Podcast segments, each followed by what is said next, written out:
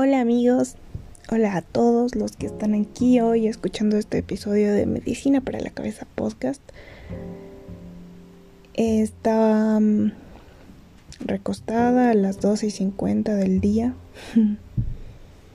aunque con la compu al lado y el celular en modo trabajo, pero acostada. Y empezaron a surgir otra vez esos pensamientos que hacen como un poco invalidar los esfuerzos que estoy haciendo por el hecho de estar acostada, que hacen que minimice mis pasos pequeños o grandes. Y me puse a reflexionar en cuándo fue la última vez que me sentí así. Y la anterior, y la anterior. Me dio bastante gusto porque fui a, una, a un cuaderno donde tengo apuntes de los cursos que tomo, de las clases que hago y estuve haciendo una rueda de medicina lunar con una compañera maravillosa, Salo. Y bueno, en este curso, en esta rueda, empecé a apuntar algunos cambios que, que ocurrían durante mi ciclo menstrual. Y encontré algunas coincidencias. Que cuando estaba en mi luna, mi energía bajaba mucho y me ponía muy reflexiva. Pensaba tanto que esos pensamientos hacían mucho en mi estado de ánimo. Lógicamente tenía la energía bajita y, el cuerpo mismo nos pide a las chicas descansar, recostarnos, hacernos bolita.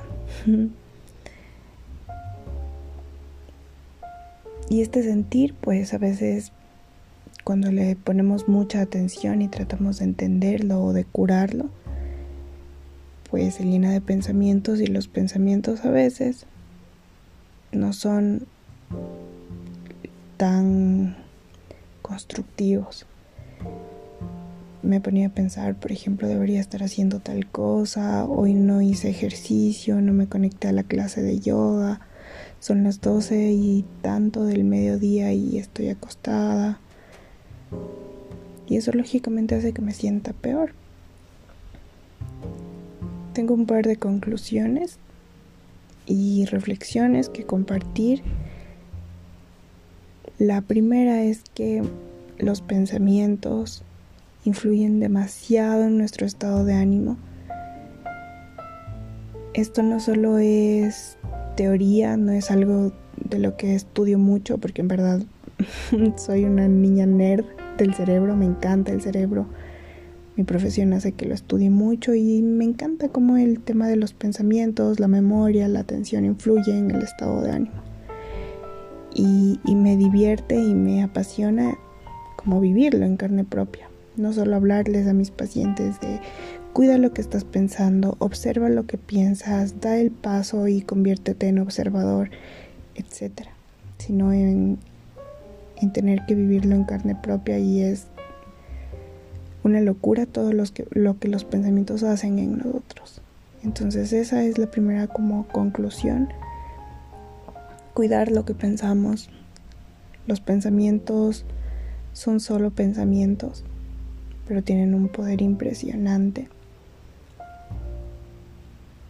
También reflexioné acerca de lo importante que es permitirnos estos días del vacío, del no hacer nada, del echarse, del rendirse de alguna forma, del morir también.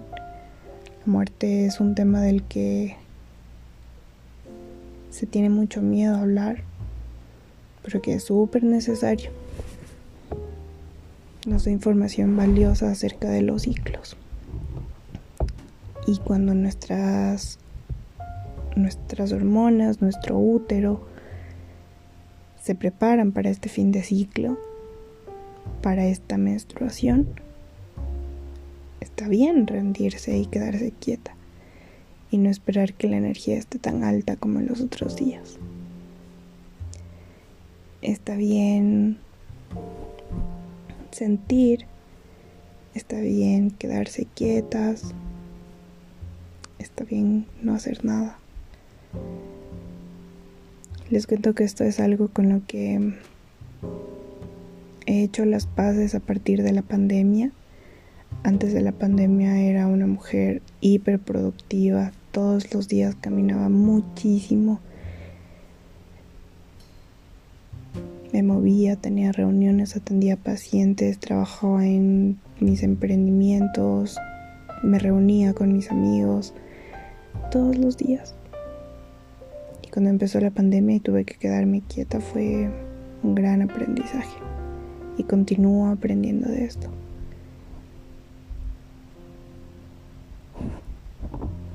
Quise compartirlo porque mm, principalmente pueden haber varias mujeres como yo que están aprendiendo a entender su ciclo, sus ciclos y que quizás necesiten este